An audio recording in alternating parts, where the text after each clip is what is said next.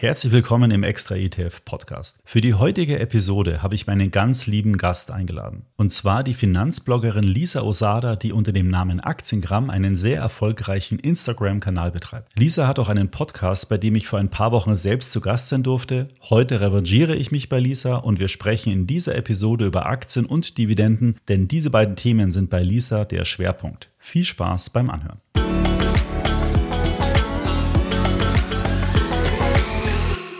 Bevor es jetzt aber gleich in den Talk geht, noch eine Information unseres Sponsors dieser Episode. Und diesmal handelt es sich um den ETF-Anbieter Invesco. Du hast ja bestimmt schon mal was von Themen-ETFs gehört. Da gibt es ja inzwischen eine ganze Menge davon. Mit diesen ETFs kannst du in spezielle Anlagestrategien und auch langfristige Trends investieren. Mit Invesco hatte ich ja auch hier im Podcast schon mal die Themen Technologie und Solarenergie besprochen. Invesco bietet aber noch eine ganze Menge andere Themen-ETFs. Mit diesen kannst du zum Beispiel thematisch in die Bereiche Digital Assets, Biotechnologie, Innovationen und eine nachhaltige Zukunft investieren. Invesco ist der viertgrößte ETF-Anbieter in Europa und hat sicher auch für dich einen passenden Themen-ETF im Angebot. Schau doch mal auf die Seite von Invesco, rufe dazu einfach den Link extraetf.com slash go slash Invesco-Themen auf. Den Link dazu findest du natürlich auch nochmal in den Show Notes. So, gehen wir aber nun direkt in das Gespräch mit Lisa Osada von Aktienkram. Hallo Lisa, herzlich willkommen im Extra ETF Podcast. Hi, danke dir für die Einladung. Sehr gerne. Freut mich sehr, dass ich mich heute bei dir revanchieren darf, äh, weil vor ein paar Wochen haben wir ja zum Thema vermögenswirksame Leistungen, durfte ich bei dir im Podcast sprechen und heute bist du mal dran mit den Fragen beantworten. Ich darf Fragen stellen. Yes, genau. Ich freue mich. Danke. Sag mal, ähm, bevor wir einsteigen, macht es Sinn, äh, dass du dich vielleicht einmal nochmal in eigenen Worten kurz vorstellst? Was, was machst du? Was machst du auf Aktiengramm? Und äh, ja, warum machst du das? Ja, gerne. Ja, also mein Name ist Lisa, ich bin 30 Jahre alt noch, werde bald 31 und ich betreibe jetzt seit zweieinhalb Jahren einen Instagram-Channel und auch parallel mittlerweile einen, einen Blog, einen Finanzblog, Aktiengramm oder Aktiengram. Und da geht's einfach rund um die Themen Börse, Aktien, ETFs, Dividenden. Und genau, das ist so mein Weg gewesen. Und das Ganze ist auch relativ zufällig entstanden, also einfach aus dem Wunsch heraus, eine Plattform zu haben oder einen Austausch zu schaffen, den ich im privaten Umfeld einfach gar nicht hatte. Und äh, ja, wie, wie läuft's? Ähm, 2020 hast du gesagt, hast du angefangen. Mhm. Die Motivation hast du schon so ein bisschen angedeutet. Ähm, ja, wie, wie ist es dann, wie hat sich das so entwickelt? Was, was, wie hast du angefangen? Hast du dich einfach hingesetzt, jetzt fange ich mal an zu schreiben oder einen Post abzusetzen oder wie, wie ging das? Mhm, also ich hatte schon äh, verschiedene andere Finanz- Accounts oder Kanäle schon so mit meinem privaten Profil immer mal verfolgt und dachte mir dann einfach irgendwann, okay, du könntest sowas auch machen oder du könntest auch Beiträge erstellen oder Inhalte erstellen.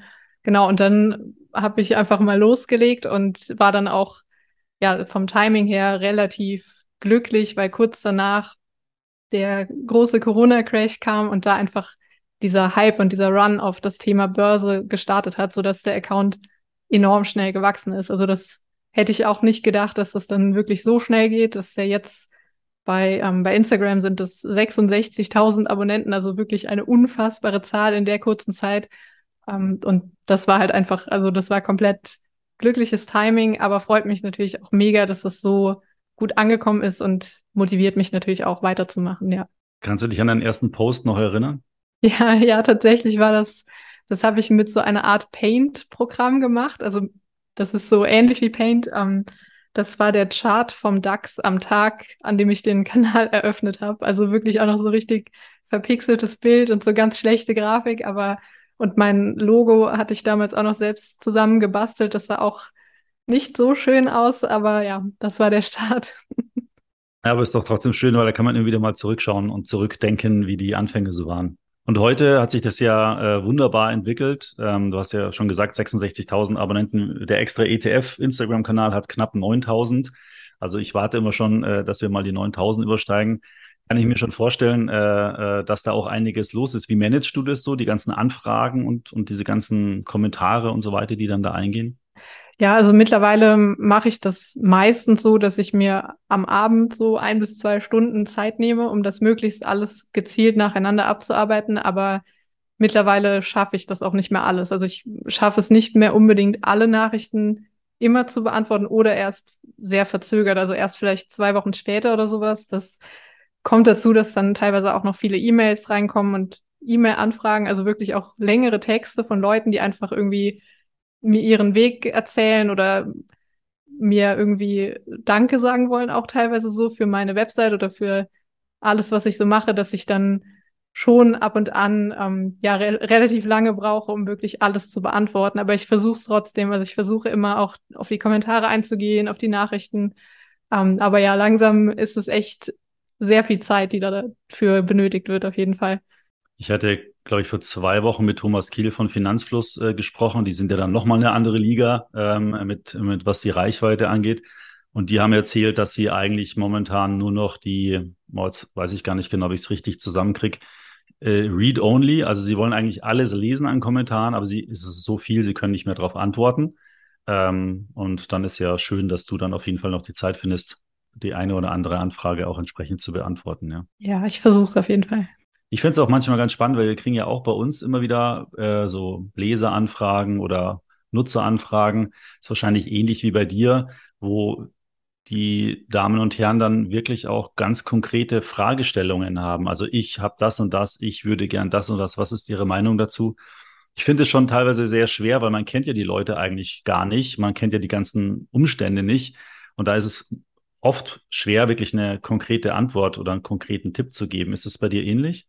Ja, das habe ich auch hin und wieder, dass wirklich, also manchmal sogar, dass mir jemand sein komplettes Portfolio schickt, also wirklich Screenshots mit der kompletten Aufstellung und dann mich fragt, okay, wie ist denn deine Meinung dazu? So, da kann ich aber seriös nie was wirklich drauf antworten, weil ich einfach nichts weiß zu den Lebensumständen und ich müsste halt alles erstmal erfragen, um da dann meine subjektive Meinung zu, zu sagen. Aber das kann ich halt auch einfach nicht, zum einen nicht leisten und zum anderen möchte ich das auch nicht. Also ich möchte nicht sagen, ich finde das gut, ich finde das gut.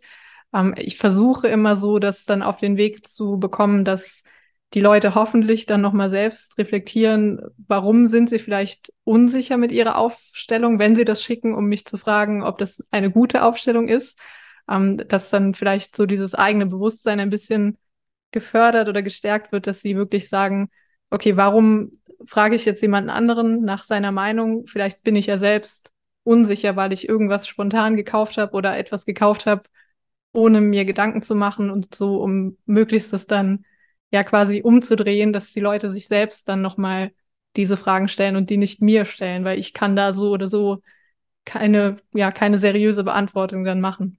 Ich glaube, manchmal ist es auch nur salopp gesagt so ein Schulterklopfer. Schau mal, das habe ich gemacht, passt es? Und vielleicht ist die Hoffnung auch, dass dann irgendwie kommt, nein, um Gottes Willen, das bloß nicht. Ja, also dass man, dass man nochmal so den größten Schnitzer sozusagen vorgehalten bekommt, könnte ich mir auch vorstellen. Aber es ist wirklich schwierig. Vor allen Dingen ist es ja auch eigentlich gar nicht erlaubt. Das ist ja, Finanzberatung ist ja in Deutschland, äh, also nicht genehmigungspflichtig, aber da muss man bestimmte Lizenzen dafür haben, weil eben auch eine gewisse Haftung ja auch damit einhergeht. Und deswegen, ja, sind halt auch bei uns Antworten manchmal einfach, sagen wir mal, ein bisschen vielleicht schwammig formuliert ähm, und mit vielen, so wie du es gerade auch gesagt hast, mit vielen weiteren Lesetipps oder Anregungen, wo man sich nochmal weiter informieren kann.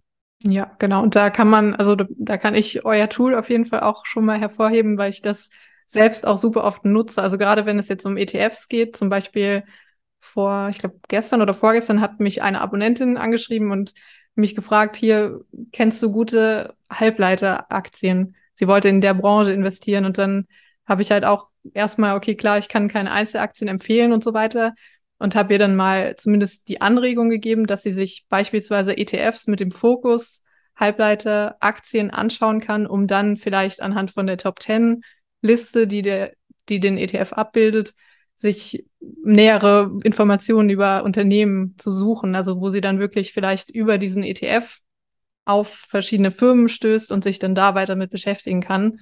Ähm, aber das vielleicht noch so als Feedback auch an euch, wo ich das super oft nutze, auch ganz oft bei Messages, wenn es um irgendwelche Vergleiche geht von ETFs oder so, dann ist gerade euer Vergleichstool da wirklich top. Also das benutze ich echt sehr, sehr oft. Jetzt habe ich eine kleine Träne im Auge. Nein, vielen Dank. Äh, danke, das freut mich für die Kollegen vor allen Dingen. Äh, da arbeiten ja ein paar Leute bei uns, die sich den ganzen Tag mit diesen Sachen beschäftigen. Und es ist dann immer schön, wenn jemand externes dann auch sowas sagt. Und wenn es eben dann auch noch so gut ist, dass man es anderen empfehlen kann, weil ähm, bei einer Empfehlung kann man ja auch immer sozusagen jemand anderen in Anführungsstrichen ins Verderben laufen lassen. Aber wenn man dann, äh, wenn du da so ähm, sicher bist, dass es bei uns gut ist, dann freut es natürlich einen, einen umso mehr. Ähm, ich, ich habe äh, natürlich bei dir ähm, bin ich auch äh, Follower aber von deinem Instagram-Account und wenn ich mir den so anschaue, dann gibt es ja ganz viele Informationen da drauf, aber relativ regelmäßig postest du Produktbilder. Also so, ich, ich stelle es mir so vor, du gehst durch den Supermarkt, ja, äh, siehst dann irgendein Produkt, postest, äh, machst ein Foto von dem Produkt, also ich sage jetzt mal Hundefutter beispielsweise, und dann äh, äh, holst du dir ähm, noch die Aktie von diesem Konzern. Jetzt weiß ich nicht genau. Ich, ich sage jetzt mal Nestle. Ja, ich weiß nicht, ob die Hundefutter herstellen, aber wahrscheinlich schon. Die stellen ja alles zum Essen her, aber wahrscheinlich auch für Hunde. Und dann postest du die Nestle-Aktie äh, Nestle dazu und, und verknüpfst das dann sozusagen. Was willst du damit erreichen? Willst du da so ein bisschen Awareness schaffen, dass, dass die ganze der ganze Konsum so ein bisschen auch äh, am Ende natürlich Aktiengesellschaften oder den Unternehmen zugutekommt? Mhm, ja, das ist, äh, habe ich ja auch den, mm, einen extra Account mittlerweile für das ganze Thema und habe da auch in der Bio quasi stehen, mit Börse habe ich nichts am Hut, oder? Und das ist so ein bisschen der, ja, der Anreiz, warum ich diesen Kanal oder dieses Format so gestartet habe, einfach um zu zeigen, auch für ganz viele Kritiker zum Thema Aktie und Börse, dass uns das Thema einfach überall umgibt. Also das ist dieses klassische, wenn du durch die Fußgängerzone läufst, dann siehst du eigentlich überall börsennotierte Unternehmen und einfach um dieses Bewusstsein zu schaffen, auch ganz oft bei Produkten, wo man das vielleicht überhaupt nicht vermuten würde, dass oft dann auch eine Aktiengesellschaft dahinter steckt. Und das ist so dieser, ja, dieses alltägliche Bewusstsein schaffen einfach. Also für das Thema Börse, für das Thema Aktien, gerade auch für vielleicht Leute, die das auch ein bisschen verurteilen. Also das kenne ich tatsächlich auch so noch aus meinem privaten Umfeld oder höre ich öfter mal so, dass Leute einfach pauschal so eine Einstellung haben, dass alle Aktiengesellschaften schlecht sind oder böse sind so und das finde ich dann immer ein super ja, Argument oder einfach um zu zeigen, so viel davon ist aber nun mal an der Börse und das kann ja nicht alles schlecht sein. Das ist einfach so der Hintergrund. Ja, ich finde es auch, also diese Argumentation finde ich so ganz komisch. So nach dem Motto, ich konsumiere zwar die Produkte, aber scheinbar sind die auch gut. Ich gebe da eine Menge Geld aus, aber investieren, oh Gott, oh Gott, das darf ich nicht in das Unternehmen, weil das ist schlecht. Das ist total, dass man da überhaupt so denken kann. Bei mir geht es nämlich auch so, ich vermute dir auch, du gehst durch so eine Straße mhm. und dann fällt dir plötzlich auf, Beispiel, oder sind aber ganz schön viele Teslas plötzlich, die da rumstehen. Mhm. Ja, und bei mir suggeriert es dann sofort und löst so einen Trick aus. Jetzt muss ich mir mal die Aktie anschauen, ähm, was die so gemacht hat, wie die sich so entwickelt, wie es dem Unternehmen geht. Mhm. Ich werde da sofort ganz feinfühlig. Also ganz oft ist es so, dass ich irgendwo wenn ich, wenn ich, Tesla ist jetzt vielleicht so ein ganz populäres Beispiel, aber wenn ich irgendein Produkt kaufe und dann merke, oh, das habe ich jetzt aber schon ein paar Mal gesehen und ein Freund vielleicht hat es auch gekauft, dass ich mir dann denke, okay, was für eine Firma steckt denn eigentlich dahinter und was ist denn da der Case? Ist das bei dir auch so? Ja, das ist auf jeden Fall so. Also man muss natürlich sagen, klar, nur weil man die Produkte mag, heißt das nicht, dass das Unternehmen jetzt auch ein gutes Investment wäre oder sowas, aber einfach um das Bewusstsein zu schaffen oder vielleicht auch darüber was anderes zu entdecken, finde ich das einfach richtig genial, das so einfach darzustellen. Also ich versuche auch wirklich das so ganz, ganz einfach oder ganz simpel dann, dass man das auf jeden Fall versteht zu machen. Ab und an kam es auch schon zu Missverständnissen. Zum Beispiel hatte ich mal ein, ein MacBook gepostet und da drauf den Aktienkurs von Apple und der war, glaube ich, da bei irgendwas um die 100 Euro. Mhm. Und dann meinte jemand, ob ich das MacBook für 100 Euro verkaufen würde in meiner Story. So sowas kommt dann auch mal vor, aber ich glaube, die meisten wissen, wie das gemeint ist oder wie das gedacht ist, auf jeden Fall.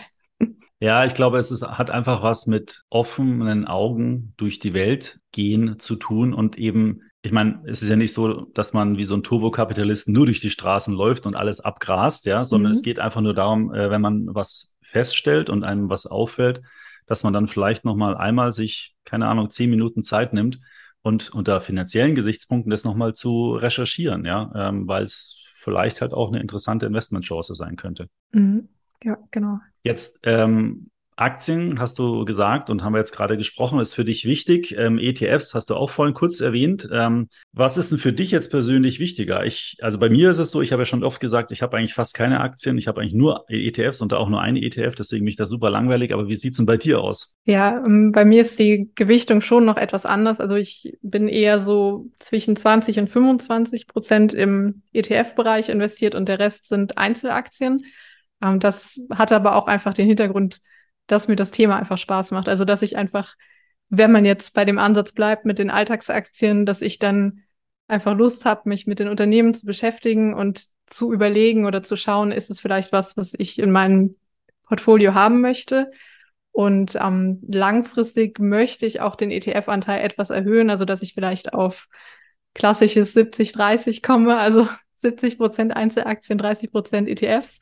Ähm, nee, aber das, also ein bisschen mehr in die Mitte möchte ich es auf jeden Fall schon noch machen von der hm, prozentualen Verteilung her. Aber ich muss sagen, ich fühle mich damit auch einfach wohl und das Thema Einzelaktien ist für mich einfach, ja, einfach greifbarer und macht mir mehr Spaß. Und es gibt halt noch so Themen wie zum Beispiel Hauptversammlungen besuchen. Das geht halt nicht mit ETFs so, das kann man dann nicht machen. Und da gibt es einfach zu viele Fun Punkte, die für das Thema Einzelaktie sprechen, in meinem Fall jetzt persönlich. Findest du das nicht so super langweilig, auf eine Hauptversammlung zu gehen? Nee, tatsächlich nicht. Also ähm, alle, die ich bisher besucht hatte, hatten immer oder fand ich immer ziemlich toll. Also das, ich war jetzt zuletzt in Amsterdam bei Airbus, das war mega. Also das war ein tolles Event und da hatte ich dann auch oder habe mich dann mal getraut, auch so dem Vorstand eine Frage zu stellen, also dass man wirklich so von diesem Recht auch mal Gebrauch nimmt. Mhm. Was hast du für eine Frage gestellt?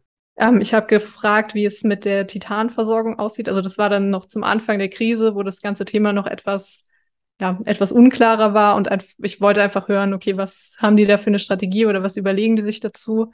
Und ähm, ja, bisher fand ich das immer ziemlich toll, aber das liegt vielleicht auch so daran, dass ich relativ früh bei, bei meinem Weg an der Börse schon mit dem Thema Hauptversammlung zu tun hatte und da also aus Aktionärssicht jetzt nicht, aber als Azubi quasi war ich da schon eingebunden. Und ähm, ja, das ist dann so jetzt die andere Seite quasi, die ich mir dann gerne mal anschaue. Ich habe ja mal bei der DRB Bank, also der, der heutigen Konsorsbank gearbeitet, aber damals kam die DRB Bank aus der Hypovereinsbank heraus.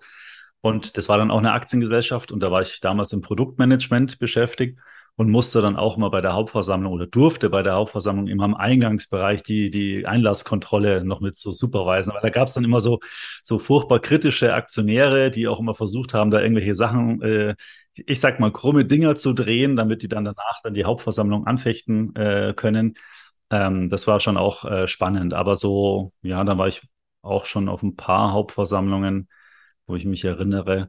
Ich fand's, ja, wenn man dann drin sitzt und zuhört, dann, ja, ich finde es immer so ein bisschen so eine Alibi-Veranstaltung, weil in den meisten Fällen ist, ist das Kapital eh irgendwo in institutionellen Händen und wenn da irgendwas Gravierendes ist, dann wird das in der Regel ja eh mehr oder weniger schon vorher irgendwie nicht jetzt abgestimmt, aber, aber zumindest mit dem Management besprochen.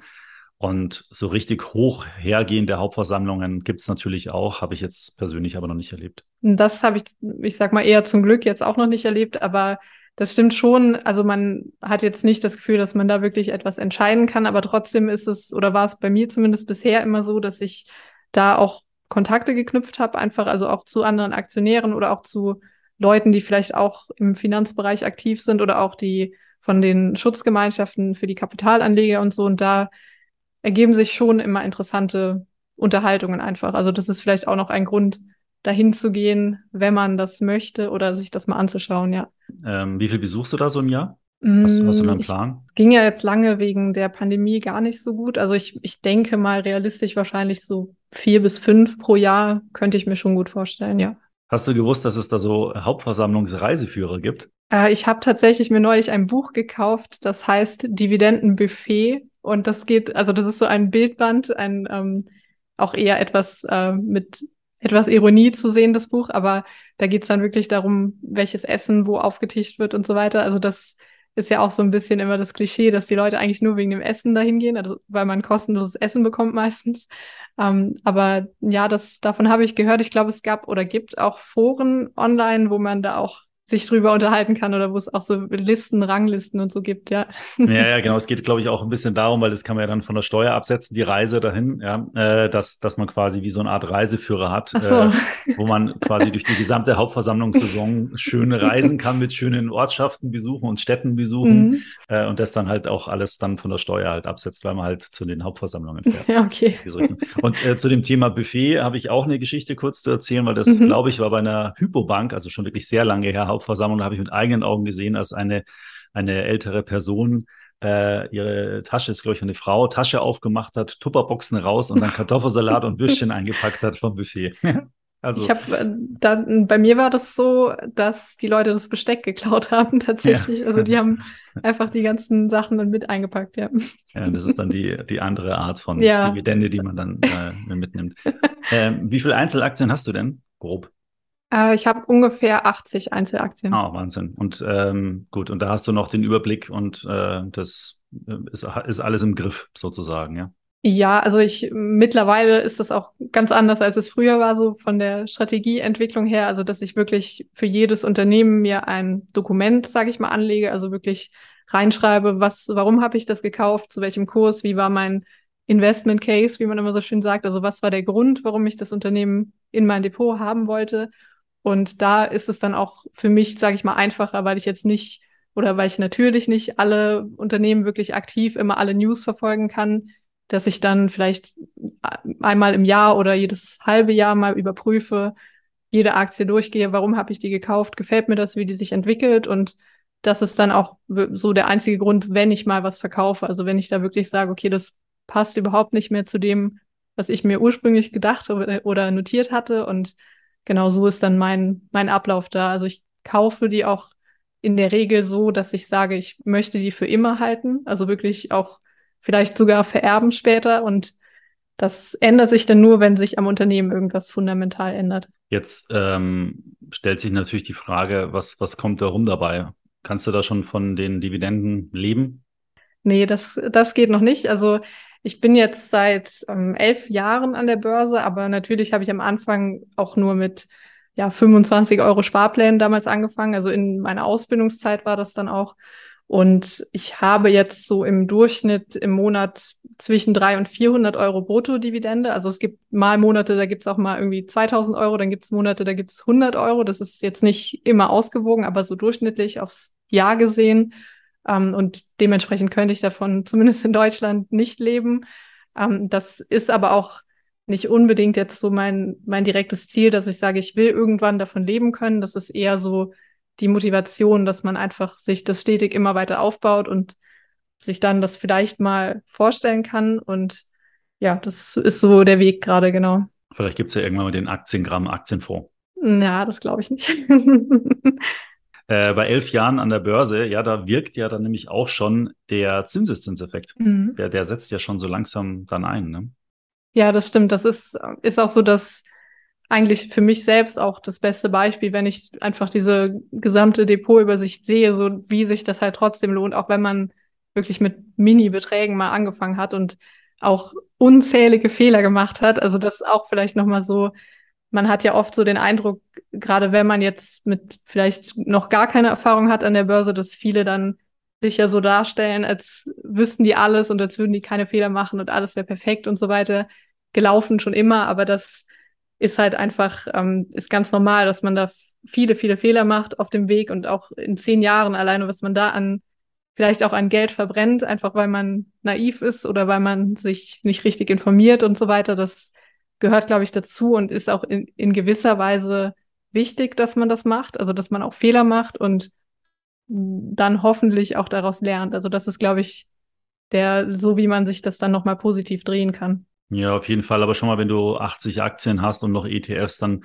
bist du ja auch sehr breit diversifiziert. Und jetzt gehe ich mal nicht davon aus, dass du, keine Ahnung, 90 Prozent in einer Aktie hast und die restlichen 79 Aktien sind dann auf 10 Prozent dieses Kapitals verteilt. Das genau. heißt, du hast ja wahrscheinlich keine großen Klumpenrisiken. Mhm. Und natürlich, ich meine, kein Mensch kann die Zukunft vorhersehen und kein Mensch kann die Entwicklung von jedem Unternehmen vorhersehen. Die Unternehmen an sich können es ja schon selbst schon nicht vorhersehen, ja, weil ja. das passiert ja äh, immer wieder irgendwas äh, in diesen ähm, als so eine Floskel in diesen schnelllebigen Zeiten, ja. Aber die sind ja immer schnelllebig. Es gibt ja immer Veränderungen in der Wirtschaft. Man muss immer als Unternehmen irgendwie darauf reagieren. Man kann es also gar nicht alles äh, im Vornherein schon wissen. Ja. Wichtig ist ja nur, dass du eben nicht alles in einer Aktie dann hast, ja, weil es gibt ja auch Leute, da könnte ich mich immer aufregen, wenn Leute sagen, ich habe mit Wirecard mein ganzes Geld verloren. Das, mhm. Da flippe ich aus, ja, weil eine Aktie kann immer äh, pleite gehen und Wirecard ist da vielleicht sicherlich auch ein Sonderfall, aber es darf halt nie dazu kommen, dass man sein ganzes Geld mit einer Aktie verliert. Das, ja, ja, also, das stimmt. Das ist einfach so bescheuert. Das ähm, sieht man auch manchmal auf, also tatsächlich bei Social Media teilweise, dass Accounts oder Personen dann solche Aussagen treffen, wie zum Beispiel, dass man un unbedacht sein ganzes Geld in Apple packen könnte oder in Microsoft, weil das wären No-Brainer, weil die laufen auf jeden Fall. So, das finde ich auch unfassbar, dass sowas öffentlich gesagt wird teilweise, aber das ist halt auch so ein Beispiel, ne? Das nicht, nicht gut auf jeden Fall. Ja, ja, ja. Aber da, ich finde, selbst wenn man sowas sagt, ähm, ich meine, ich könnte auch sagen, hey, geht raus, macht's Fenster auf und springt vom dritten Stock runter. Ja, mhm. ähm, macht natürlich keiner, weil der Mensch da logischerweise selbst ein bisschen sein Hirn einschaltet. Ja. Und ähm, ich meine, in dem Moment, wo, wo ich, da spielt es auch überhaupt gar keine Rolle, wie viel Vermögen ich habe. Ja, wenn mhm. ich alles, was ich habe, in ein Asset stecke, es kann ja auch ein Haus oder sowas sein, mhm. äh, das ist einfach, einfach ungut. Und das ja. muss dieses Gefühl von Risiko, das muss auch jemand haben, der nicht an der Börse aktiv ist. Das stimmt, ich renne ja. ja auch nicht mit geschlossenen Augen über eine, eine, eine Straße drüber. Das macht man halt einfach nicht, ja. Und, und, genauso wenig sollte ich mein Geld, alles mein Geld, mein ganzes Vermögen in eine, in einen Sparstrumpf meinetwegen stecken. Das macht einfach keinen Sinn. Mhm. Ähm, weil da einfach viel zu viel Risiko dabei besteht. Und das ärgert mich dann ehrlich gesagt immer, wenn dann, ähm, wenn dann so Berichte kommen, ja, kleine Liga haben wieder Geld verloren. Das ist immer tragisch. Das möchte ich gar nicht ausschließen. Mhm. Aber da gehören immer mehrere Parteien dazu. Ja, und wenn einer betrügerisch unterwegs ist, okay, dann ist es ein Betrüger, der wird, der soll verurteilt äh, werden. Aber trotzdem kann man sagen, dass derjenige, der da sein Geld verloren hat, dann in so einem Fall auch eine, eine sehr deutliche Teilschuld äh, mitträgt, weil das macht man halt einfach nicht. Oder man soll es nicht machen. Oder man soll es mhm. nur so viel machen, dass man dann halt kein Problem hat, wenn es schief geht. Mhm. Jetzt sind wir ein bisschen abgekommen. Was würdest du denn jetzt jemanden raten, der das jetzt gehört hat, sagt, okay, cool, Aktien, 80 Aktien kaufe ich jetzt auch, äh, ein paar ETFs dazu äh, und los geht's, ich mache so wie Lisa. Mhm. Macht es Sinn, so, also wenn man jetzt noch gar nicht angefangen hat, macht es Sinn, so zu starten oder wie, was würdest du da empfehlen?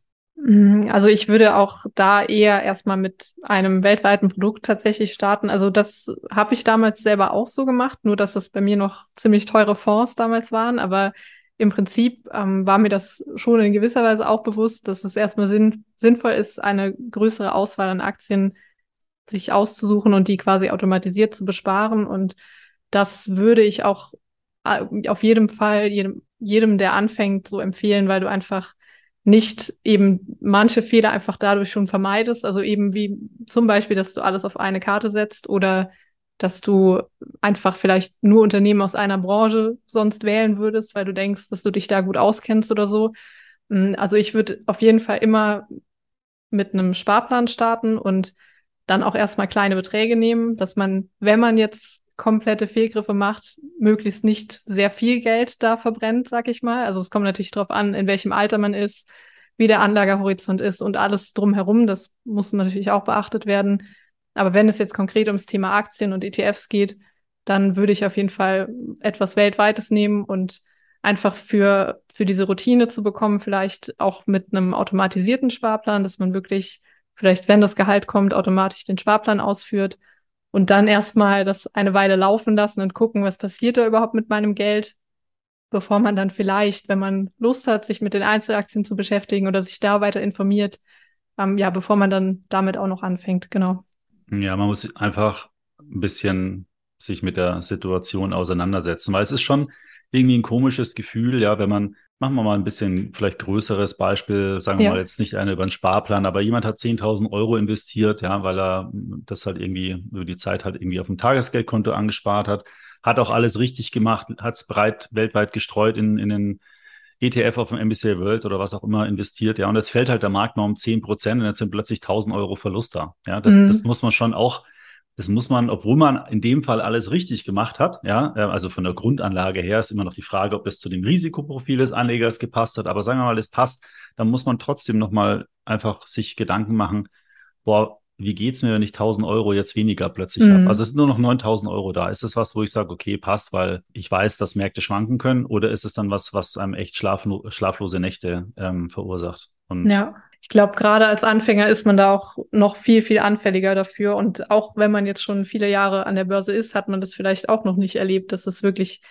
groß, große Abstürze gibt oder vielleicht auch wie jetzt bis zum Corona-Crash vorher, da gab es ja auch keine größeren Kursrücksetzer, sodass man das vielleicht auch da zum ersten Mal selbst erlebt hat. Und dann ist halt wirklich wichtig, darauf zu achten, ähm, wie reagiert man oder wie geht man damit um. Und wenn man merkt, okay, das macht mich verrückt, dass mein Portfolio auf einmal 20 Prozent im Minus ist, dann sollte man sich überlegen, ob man da wirklich gut investiert hat. Und dann ist ja leider oft bei vielen dann doch die Folge, dass sie dann im, am Tiefpunkt quasi verkaufen oder im Minus verkaufen und keine Ahnung, zwei, drei Monate später hat sich alles wieder erholt und dann ärgern sie sich und vielleicht im schlimmsten Fall wollen dann gar nichts mehr mit dem Thema Aktien zu tun haben. So, das ist dann das Schlechteste, was passieren kann, ja.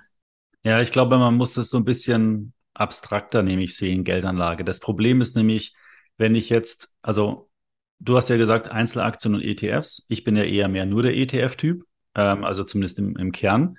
Ähm, so, und wenn ich jetzt, sagen wir mal, ich investiere in, zwei, in beiden Fällen mehr als 10.000 Euro investiert, dann äh, sehe ich bei in deinem Portfolio sehe ich, wenn sagen wir der Markt um 20 Prozent fällt, sehe ich ein paar Aktien, die haben vielleicht 30 Prozent verloren, vielleicht sogar eine 40 Prozent, mhm. sind ein paar plus. Im Schnitt hast du 20 Prozent verloren, ähm, genauso wie der ETF. Aber bei dir ist es halt sichtbarer, weil weil du die Performance der einzelnen Aktien ja auch siehst. Mhm. Und da finde ich muss man halt einfach das auf einer versuchen, auf einer Portfolioebene zu sehen. Also man muss sich im Prinzip seinen Portfoliowert in so einem Portfolio, den das du da verfolgst, äh, vor Augen halten, weil sonst fange ich nämlich an, plötzlich Aktien zu verkaufen, andere vielleicht mit die mit die noch Gewinn haben, die zu verkaufen und die, die äh, Verlust äh, haben, die eben nicht zu verkaufen, weil mhm. die schon so mhm. viel gefallen sind. Und das darf man halt eben nicht machen, hast du ja auch schon angedeutet. Bei einem ja. ETF ist da sozusagen der, die Hülle des ETFs drüber, da sieht man das nicht unmittelbar, man sieht nur den ETF. Ähm, und Natürlich kann man dann auch Angst bekommen ab einem bestimmten Grad, aber das, sagen wir mal, so ein weltweiter ETF, also wenn der, wenn der 50 Prozent mal verloren hat, ähm, dann ist in einem Einzelaktienportfolio bei einzelnen Werten deutlich mehr äh, wahrscheinlich passiert im negativen ja. Bereich, ja. ja. Ähm, und, ähm, und dass es eben passiert, dass ein Gesamtportfolio 50 Prozent fällt, das ist halt relativ so gesehen selten, ja. Deswegen mhm. finde ich, schützt so ein, so ein ETF-Portfolio auch so ein bisschen vor Fehlentscheidungen. Mhm. Ja, das stimmt, absolut. Freunde von dir oder Bekannte oder Verwandte, ähm, äh, holen die sich jetzt bei dir Tipps? Ja, ja und nein. Also ich, ich habe schon mal versucht, zum Beispiel, ähm, das war an, an Weihnachten, habe ich äh, versucht, Aktien zu verschenken tatsächlich. Also einfach nur mit so einem selbst gebastelten Gutschein, jetzt auch für eher jüngere Leute, um so einfach mal den Einstieg zu bekommen, weil ich da also einfach so ein quasi ETF, eine Sparplanausführung verschenken als Weihnachtsgeschenk, das fand ich ganz gut. Ähm, aber es ist, ja, es ist gemischt. Also es gibt Leute, die dann vielleicht mich mal irgendwie im Fitnessstudio fragen, hey, welche Aktie kannst du gerade empfehlen? Aber da bin ich natürlich, da kann ich natürlich nichts drauf antworten oder keine konkrete Empfehlung geben. Aber ähm, sonst, ansonsten vielleicht mal, dass jemand mich nach der Meinung zu einem konkreten ETF oder sowas fragt. Das kommt schon mal vor. Aber ja, es ist relativ ausgewogen. Wobei ich mir auch vorstellen könnte, dass viele auch einfach dann den Kanälen folgen oder dem Blog folgen und da quasi eh schon alles steht und dann man mich nicht nochmal extra fragt. So, so würde ich das einschätzen, ja. Weil, weil immer die Angst besteht. Ja, ich habe es doch geschrieben, lese es doch. Ja. genau. äh, aber jetzt fällt mir gerade äh, gerade spontan was ein. Hast du eine physische Aktie zu Hause? Äh, ja, sogar einige. Also ich habe ein paar historische Wertpapiere tatsächlich, ja. Ah, okay, super. Weil ich habe auch ein paar hier, die müssten, ich weiß nicht, wo sie sind, aber irgendwo im Büro sind sie. Und ich würde jetzt, ich weiß nicht, ob das klappt, machen wir es doch mal so. Ich glaube, ich habe noch eine Euro-Disney-Aktie von diesem, von diesem Euro ähm, äh, Walt Disney Park in Europa in Frankreich. Mhm. Jeder, der jetzt sagen wir mal, bis Ende September an podcast at extra ETF eine E-Mail schreibt, einfach nur Gewinnspiel, äh, die sammle ich alle und dann werde ich einen auswählen und der kriegt dann von mir eine Euro-Disney-Aktie physisch ähm, geschenkt. Ja, cool. Schauen wir Die mal. fehlt mir auch noch. Ja, okay, dann gucke ich, ob ich eine zweite habe. Dann kriegst du auf jeden Fall eine. Ja, äh, und äh, die andere verlosen wir. Also gucken wir mal, ähm, mal, mal, bin mal gespannt, äh, wie viele Leute da, da schreiben. Also es gibt äh, einen Preis, ähm, eine Euro Disney-Aktie. Ja, das ist eine schöne Idee. Genau. Ähm, so, jetzt, jetzt vielleicht kurz zum Schluss noch. Ähm, du hattest vorhin auch schon so ein bisschen von Fehlern gesprochen. Ähm, jetzt musst du natürlich ähm, in deiner Karriere, vielleicht äh, fallen dir da zwei, drei Fehler ein, die du mal gemacht hast. Äh, äh vielleicht magst du erzählen oder vor allen Dingen am Ende wäre das Interessante natürlich, was du daraus gelernt hast, so nach dem Motto, ähm, die Fehler braucht ihr nicht machen. Ja, die hast du schon gemacht. Vielleicht fällt mir auch noch mal einer ein. Ja, aber da gibt es wirklich eine große, große lange Liste. Also was ein, ein klassisches Thema war bei mir ganz am, am Anfang wirklich, dass ich äh, ja einfach ganz spontan viele verschiedene Einzelkäufe immer mal gemacht habe, also so über ein Jahr hinweg. Das hatte ich mir auch irgendwann nochmal angeschaut, so mit den Abrechnungen von damals. Und zu der Zeit gab es jetzt auch noch keine Neo-Broker, so in dem Sinne. Und da hat man dann wirklich für jede Order, ich glaube, 10 oder vielleicht sogar 15 Euro Gebühren bezahlt. Und oft hatte ich, weil ich da noch in der Ausbildung war, auch jetzt nicht großes Geld, um zu investieren und hatte dann meistens ja, vielleicht hier mal eine Aktie für 100 Euro gekauft und 10 Euro Gebühren bezahlt für den Kauf und das dann mehrfach im Jahr, so dass ich eigentlich am Ende vielleicht sogar ein Minus gemacht habe durch die Gebühren. Außer halt Spesen halt, nichts gewesen. Genau, ja, das, das ist auf jeden Fall ein Klassiker, wobei das vielleicht jetzt nicht mehr so aktuell ist mit den heutigen Möglichkeiten, die man da hat. Ähm, ein ein großer Fehler war auf jeden Fall auch nur auf eine einzige Kennzahl zu schauen, nämlich auf die Dividendenrendite. Das ist auch so ein Klassiker, gerade wenn man sich vielleicht auch mit Dividendenaktien beschäftigt, dass man guckt, ähm, dass die Dividendenrendite möglichst hoch ist, was eigentlich oft kein gutes Zeichen ist und oft auch bedeutet, okay, der Aktienkurs ist einfach nur abgestürzt und ähm, ja, dann sich nicht beschäftigt mit der Substanz und gar nicht wirklich geprüft, wo kommt die Dividende her, kann die überhaupt bezahlt werden, ist es nachhaltig und ähm, ich glaube, vielleicht habe ich auch noch drauf geguckt, wie oft die gezahlt wird, weil das war ein Unternehmen, das hat monatlich Dividenden ausgeschüttet und das fand ich natürlich super toll und super motivierend. Und ähm, das Ende vom Lied war dann aber, dass ich zwar da eine Zeit lang immer schön jeden Monat meine, weiß nicht, 10 oder 15 Euro Dividende bekommen habe, aber am Ende die Aktie halt nichts mehr wert war und irgendwann keine Dividende mehr kam und auch der Totalverlust im Depot stand, fast. Also es waren, glaube ich, minus 98 Prozent oder sowas. Das ist auch so ein Mahnmal, was mir auf jeden Fall immer noch gut im, im Hinterkopf ist bei allen Investments. Und ähm, ja, das wären, glaube ich, so die, die größten Themen. Vielleicht auch noch das Thema Home Bias, dass ich früher einfach ganz, ganz lange überhaupt nicht so auf die Idee gekommen wäre, dass ich auch zum Beispiel amerikanische Aktien hätte kaufen können. Also das hatte ich zwar in gewisser Weise über den Fondssparplan schon, aber ansonsten habe ich nur den DAX angeguckt und nur deutsche Unternehmen erstmal ganz lange gekauft. Das ist ja eigentlich auch so tragisch, dass, dass man in, in der Tagesschau oder sowas immer über den DAX spricht. Ja? Mhm. Also, ich meine, kann man schon verstehen, äh, aber, aber keines der DAX-Unternehmen ist nur in Deutschland aktiv, sage ja, ich jetzt mal so. Das, sind alles weltweit tätige Unternehmen. Also, es ist vollkommen irrelevant, äh, äh, ob jetzt, das ist sowieso nochmal eine kritische, kann man kritisch hinterfragen, ist jetzt zum Beispiel ein Konzern wie Siemens, nur weil er in Deutschland seinen Sitz hat, ein deutsches Unternehmen, äh, ich weiß jetzt nicht, wie die Umsatzverteilung in den einzelnen Ländern ist, äh, oder Apple, ja, die machen auf der ganzen Welt, äh, haben die, verkaufen die ihre Produkte. Mhm. Ähm, ist es zwar ein amerikanisches Unternehmen, aber es ist ja eigentlich ein Weltunternehmen. Ja, ja. sitzt halt in Amerika, aber eigentlich ist es weltweit tätig. Ja, da, da ergeben sich teilweise auch dann nochmal andere Risiken, wenn man zum Beispiel überlegt, auch bei Mercedes, die einen großen Teil der Autos auch einfach in China verkaufen. Und wenn man dann von dem Worst-Case-Szenario ausgeht, dann ist vielleicht die Länderverteilung, die man in seinem Depot sieht, gar nicht mal die aussagekräftige ja. Metrik, sage ich Eigentlich mal. Eigentlich müsste man das nach Umsatz alles gewichten. Mhm. Weil dann könnte man wirklich sehen, welche Risiken stecken in meinen Aktien. Ja, weil wenn ich zehn deutsche Firmen habe, aber die alle 80 Prozent in China Umsatz haben, dann ja. habe ich ja zwar eine deutsche Aktie, aber habe halt ähm, 90 Prozent Risiko in China, wie du es gerade gesagt hast. Ja, stimmt. Aber soweit sind wir leider noch nicht von den Zahlen her. Ich habe mir ist zwischenzeitlich auch ein Fehler eingefallen, den ich mal gemacht habe. und äh, ich habe ja, habe ich schon erwähnt, ich bin ja eigentlich ursprünglich gelernter Bankkaufmann und habe aber immer in der Wertpapierberatung gearbeitet, also schon mein ganzes Leben. Und ich bin 47, also schon ein bisschen länger als bei dir. Ähm, und ich habe früher mal ganz wild an der Terminbörse hin und her gezockt. Und das sind nicht Optionsscheine, die man so an der ähm, Euwax ähm, handeln kann, in Stuttgart zum Beispiel, ja, sondern das ist, war damals die deutsche Terminbörse, heute ist es die Eurex. Mhm. Und da habe ich, kann ich mich erinnern, da habe ich per Telefon, da gab es noch kein Internet in dem Sinne, hatte ich so ein Sony-Telefon mit einer rausziehbaren äh, Antenne, ja, das ist schon sehr lange her. Da bin ich ähm, von der Arbeit ähm, im Auto, ähm, bin ich losgefahren und dann habe ich noch den Broker da angerufen und habe, das weiß ich sogar noch genau, was es war, auf VW eine Option gekauft und habe dann das am Telefon, war recht lustig, bla bla bla. Das war alles so, hey, Servus, Markus wieder hier, ich würde gerne was handeln. Ja, alles klar, was willst du denn? Okay, habe ich das gemacht. Und war auch okay, ist äh, ausgeführt worden. Und ähm, dann fahre ich weiter, fahre ich weiter. Und dann war, glaube ich, um 17 Uhr damals die Börse zu. Und dann war es 18 Uhr, ich sitze zu Hause und denke mir, oh, was hast du denn jetzt eigentlich gerade gekauft? Und dann habe ich mich komplett verrechnet. Ich habe quasi zehnmal so viel gehandelt, als ich eigentlich handeln wollte. Ja.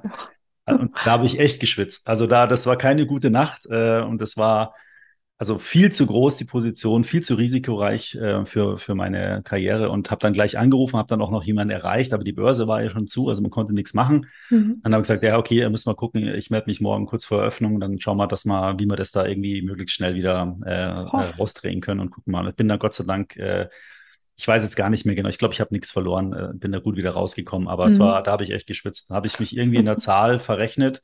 Ähm, und, und da sollte man, das ist die Lehre jetzt daraus, wenn man was handelt, ja, mhm. immer noch mal bitte checken. Äh, hat man vielleicht ein Komma verschoben? Ja, wenn man Handy kann man schnell was eingeben. Ähm, manchmal sind die Eingabefelder auch so, dass ein Komma automatisch gesetzt wird oder mal ein Punkt reinkommt und so. Mhm. Ähm, lieber da einmal zweimal gucken, bevor man schnell auf dem Handy auf den Knopf drückt. Ja, das definitiv, ja. So, jetzt haben wir, haben wir gut aus dem äh, Nähkästchen geplaudert. Zeit ist auch schon gut vorangeschritten. Lisa, ich würde sagen, ähm, es ist alles gesagt, ja, äh, oder, oder wir fangen, äh, wir machen dann nochmal einen Termin und sprechen dann nochmal weiter äh, über unsere Erfahrungen. Hat mir sehr viel Spaß gemacht. Schön, dass du da warst. Vielen Dank. Danke für die Einladung. Ja, und dann äh, freue ich mich, wenn du mal wieder bei mir vorbeischaust und wir uns über Börse und unsere Erfahrungen austauschen können. Bis zum nächsten Mal. Sehr gerne. Bis dann.